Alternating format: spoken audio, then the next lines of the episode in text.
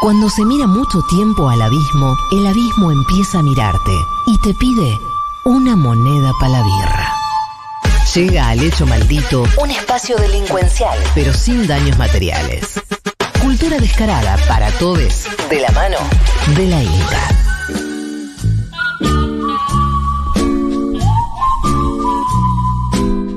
Cuando faltan 15 minutos para las 11 de la mañana en todo el territorio nacional, sobre nuestros cuerpos caen los 30 grados con dos décimas que en estos momentos calientan el aire acá en la ciudad de Buenos Aires. Mientras se siguen acumulando los mensajes de la audiencia al 11 40 66 000 con las especulaciones No es respecto. Dualipa, chicos. Cálmense un poco. No es Dua Lipa. No, no, no. No es Lali. No, no es Lali. No es Liliana Herrero, no es como Liliana dicen en varios mensajes también. Siguen, siguen apostando. Hay varias que ya acertaron. ¿Quién va a ser nuestra invitada en el piso en el día de hoy? Aquí en el Quizás. Lecho Maldito, en un ratito. Sigan especulando. Mientras todo esto ocurre, decía, es el momento de darle la bienvenida a nuestra querida compañera, la Inca. Buen día, Inca, ¿cómo andás? Buen día, querides, ¿cómo están? Muy bien, ¿y vos?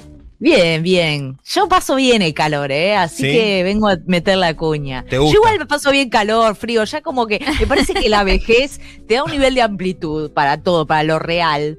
Hay como un amor fati, ¿viste? Nietzscheano, como todo. Si sucede, conviene. No, no si sucede, conviene, sino estar a la altura de lo que acontece. Entonces, Claro. si hace calor, la pasa bien. Si hace frío, la paso bien. Sí. Eh, no la paso bien cuando nos va mal y cuando gana Claro. ¿no? Pero después es como Claro. Que venga. Totalmente, totalmente. Yo te banco, te banco en esa, Inca. Bueno, eh, ¿qué onda? Contanos de qué, de qué mullas hoy. Bueno, hoy vamos a hablar de las cosas que anda diciendo Ajá. sobre la pospandemia, porque vieron que CISEC es ese, es ese, ese bicho que se mueve y siempre está diciendo cosas, pero Sí. tirando además postas. Igual yo lo banco mucho porque me parece muy atractiva. En un momento era muy criticado por esta cosa de justamente hablar de cualquier boludez, de estar todo el tiempo usando la filosofía en ese sentido, pero después, si uno lo piensa en términos de cuál era la... La función de la filosofía, el nacimiento de la filosofía era básicamente eso, eran viejos que estaban recorriendo la, la ciudad griega y hablando con cualquiera de cualquier cosa, ¿no? Entonces, digamos, después sucedió esa, esa separación disciplinar, académica, de que justamente la filosofía se convierte en un lugar de indagación, de seriedad, de ciertos protocolos, pero en realidad la filosofía nació así. Entonces él básicamente está haciendo eso. Bueno, y el tipo, ustedes recordarán que en el capítulo anterior, cuando estábamos empezando la pandemia, el tipo tiró como, bueno, es una oportunidad para el comunismo, como, ¿no? Sí. Y un poco después ahora lo cargan porque dicen boludo, o sea, te- y, y todos, vieron que hasta el presidente, todos creíamos que íbamos a salir mejores y amando Sí, al sí. Estado. Y la verdad que salimos como el orto y estamos peor que nunca. Yo me acuerdo cuando el año pasado. ¡Alegría! Sí, el año pasado decíamos esto necesariamente va a tener que replantearnos Bueno. todos nuestros parámetros, nos vamos a volver más solidarios.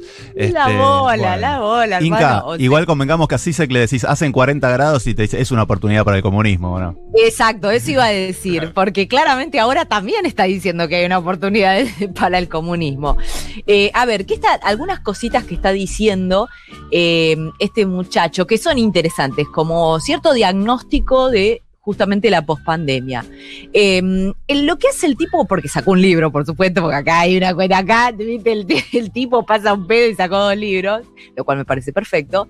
Eh, el tipo dice, retoma la, la frase de, de Mao, esa famosa frase de Mao que decía, hay un gran desorden bajo el cielo, la oportunidad es excelente. Hay distintas traducciones, pero esa idea de que, bueno, hay un desorden histórico o no, o- y Sí. por lo tanto la oportunidad revolucionaria y de cambio es excelente, porque a río revuelto, track, ¿no? Que Sí. es un poquito la posición también, viste, de los troscos, que los troscos, Claro, cualquier cosa que más- está pasando, no, ahora, mayor ahora quilombo, viene. mejor. Sí. Claro. Y lo que, lo que ha- dice, en realidad, la interpretación que da dice que es que para Mao el cielo justamente era este progreso histórico continuo eh, y que la oportunidad era justamente una acción brutal eh, con un objetivo revolucionario. Y lo que dice Cise que es que hoy hay algo más peligroso, más problemático, que es que el desorden está en el cielo, no debajo del cielo. O sea que hay que aquello que era justamente considerado como el mejor de los mundos posibles, que podríamos decir en, un- en- cierta dimensión es la democracia, está en desorden porque no nos podemos unir ni poner de acuerdo en ciertos valores básicos, ¿no?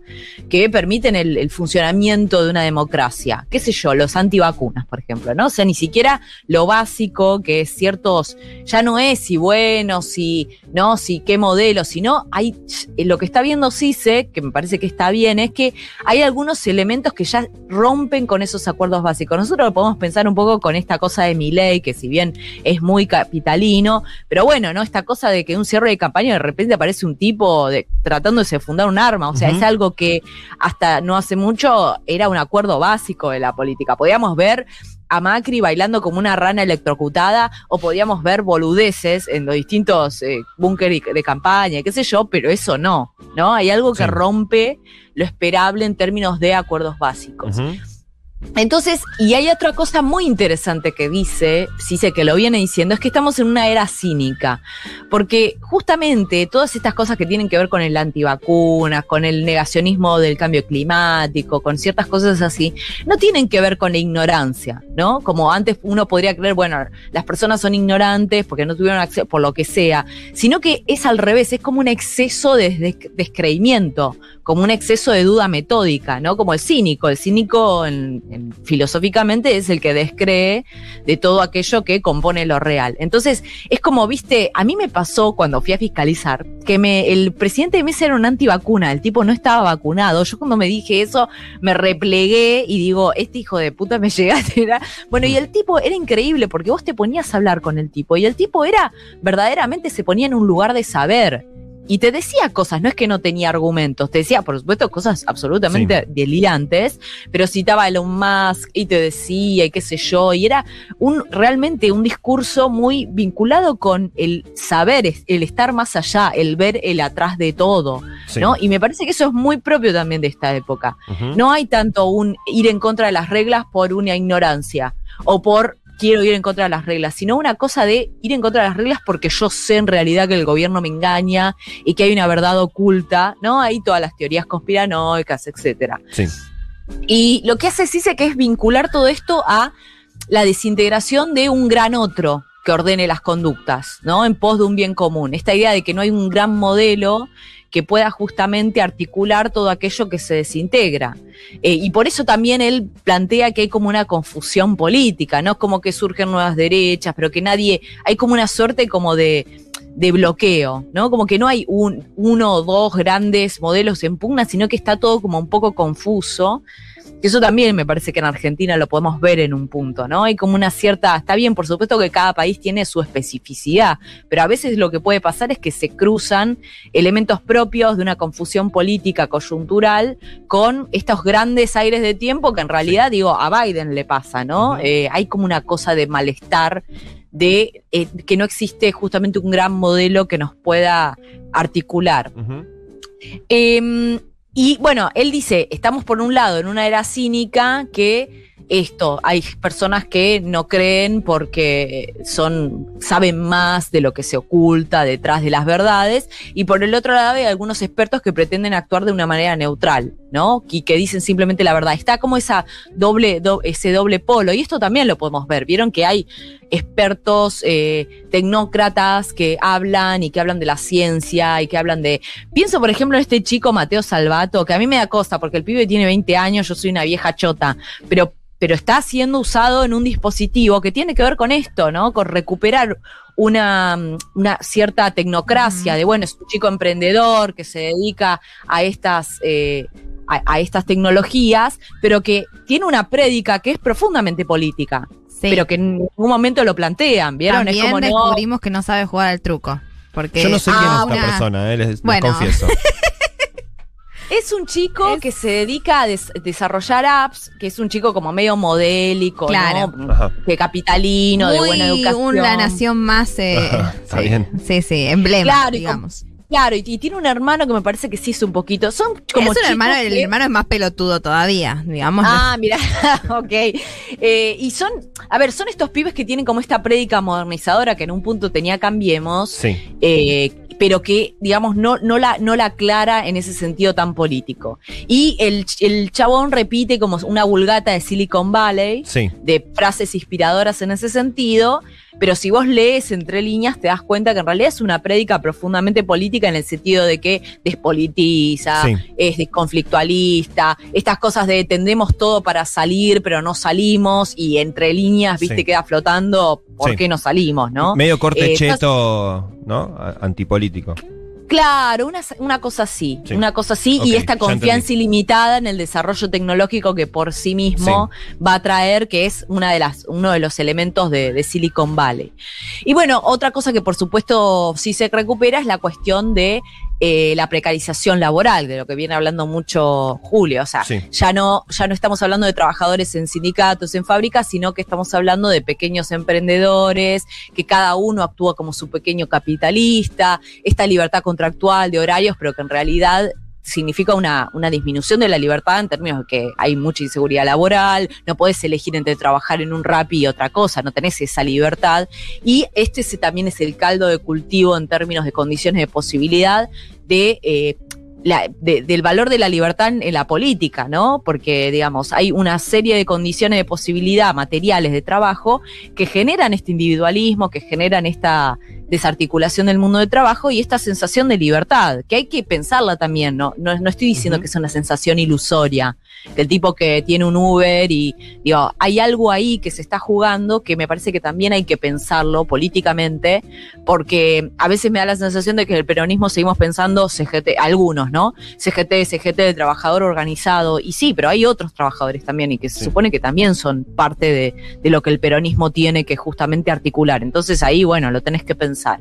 Eh, bueno, después nada, retoma cosas, habla de, de estas, de estos eh, maestros obscenos que serían Bolsonaro, Trump. Acá es interesante porque no son, ellos, eh, él le llama populismos, ¿no? Y acá cómo se articula el populismo es muy diferente y al parecer eh, no lo termina de pensar bien Sisek porque cuando habla de, de estas cosas en Latinoamérica es medio, medio trucho, medio motochorro, pero bueno, acá uno podría pensar en un maestro obsceno, eh, Milei, claramente, ¿no? Esta cosa de la obscenidad, del cinismo, de decir cualquier cosa, eh, que por supuesto eh, Sisek lo critica, aunque también critica a los, a los liberales en el sentido de más norteamericano, que se oponen a Trump desde algunas estrategias erróneas, que tiene que ver justamente con no hablarle a esos sectores que votan a Trump, que son sectores también en un punto caídos del sistema, más vinculado con lo rural, ¿no? Que bueno, todas estas cosas que siempre dice Cise, que le, le gusta molestar a los, a los progresistas y bla, bla, bla. Bueno, lo vamos a seguir leyendo Claro. a este muchacho hermoso que que discutiendo también, porque también entendiendo que muchas cosas que dice no se,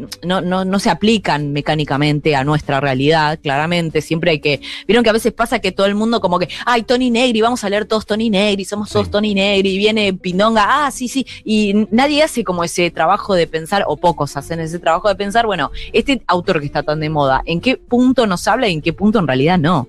¿En qué punto lo que está pasando acá tiene una singularidad que tiene que pensar, ser pensada desde otro lugar? Pero bueno, nos gusta, habla, se hace tics, nos da gracia, habla en todos lados el tipo ahí desde, desde así que Bien. lo bancamos. y también debo chiviar, porque lo tenía que haber Sí. hecho al principio, escuchen cátedras devaluadas Claro. que hablamos del peronismo en la derrota y del peronómetro, eh, así que bueno, también es de actualidad. No sé cómo carajo lo enganché, o sea, queda como el orto, pero bueno, escúchenlo, porque Saborido es como, es mejor Sí. que Sisek. Es lo más saborido. A favor de esta. Y con la Inca, nada, es un, es un mix muy, muy lindo. Segundo capítulo ya salió, ¿no? Está Segundo ahí en el capítulo, Spotify de sí. Futurock. Sí, sí, exacto. Muy bien, gracias Inca, te mandamos un abrazo Gracias. grande, eh, te queremos mucho y bueno, mete las patas en la palangana hoy. Es lo que haré. 10 de la mañana, 58 minutos, 30 grados, dos décimas. Quédate ahí, hay mucho más hecho, maldito. Hasta las 12. Armamos juntos el rompecabezas de la semana. El hecho maldito.